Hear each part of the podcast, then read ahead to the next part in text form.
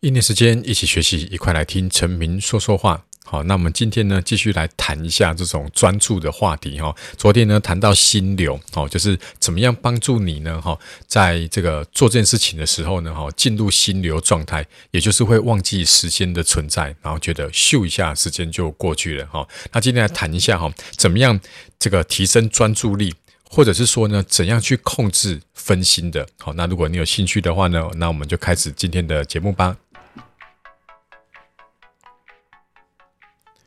好，大家小时候呢，哈，在上那个自然课，应该都有个经验，对不对？就是我们会拿一个放大镜，然后呢，放在太阳底下，然后在一张纸上呢，哈，就是这个画一个黑点，然后呢，那个放大镜会聚焦嘛，然后大家都聚焦在那个黑点，然后呢，它就会开始烧起来，对不对？哈，这个就是这个聚焦专注的这个魔力嘛，对不对？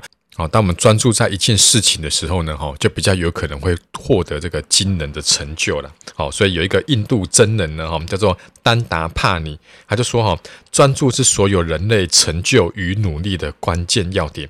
如果你无法专注，你就无法表现卓越。OK，好，那这时候你会想说，老师，我当然也想专注啊，对不对？可是我就是 会会分心呐、啊，对不对？哈，所以这边呢，提供你几个，就是三个哈，这个控制分心的方法。第一个呢，就是去做这个深呼吸。OK，那不管你是这个，像我之前提过一个四五六呼吸法，就是吸气四秒，然后憋气五秒，然后吐气六秒。OK，或者是前一阵子，然后老师访问那个陈宣诚医师，对不对？哈，他有提到的就是吸吸吐，就是吸气，再吸气，然后慢慢的吐出来，好，这些都可以哈。你可以按个暂停，然后去试试看。反正我们不管做什么四五六了，还是吸吸吐啦，它的目的都是希望你把你的专注力先集中在呼吸这件事情。OK，因为当你哈开始在那边默数哈四，然后五，然后。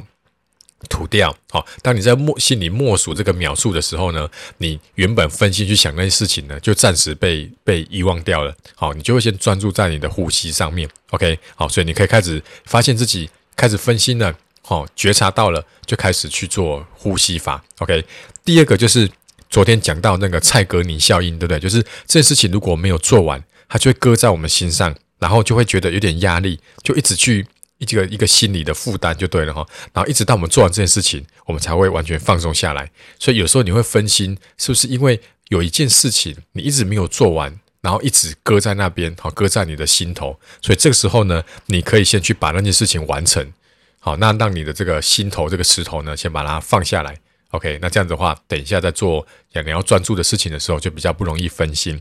那第三个就是。好，那既然你真的会分心，想要去玩手机啦，想要去追剧啦，那干脆怎么样子？不要一直压抑它，你干脆把它变成一个奖励，就是说，哦，我只要做完，比如说我们等一下要去专注的做一百分钟的数学考卷，好，我把这个做完，我就可以得到这个奖励，我就可以去划手机半小时，或者可以去追剧追一集。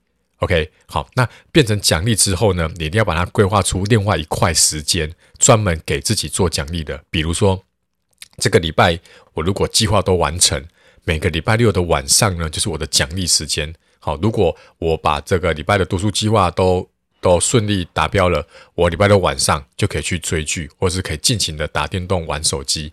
好，那如果没有完成，那就不行。好，所以你要自己规划一块时间，专门是。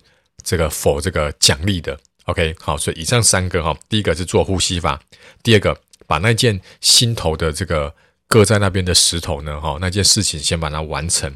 那第三个就是另外规划出一个时间去做那些会让你分心的事情，而且要把它当做是奖励，OK，好，那以上就是今天的节目。如果你是在 Apple Podcast 收听的话呢，记得顺手帮老师按下五颗星的评价。好，那我们明天再见喽，拜拜。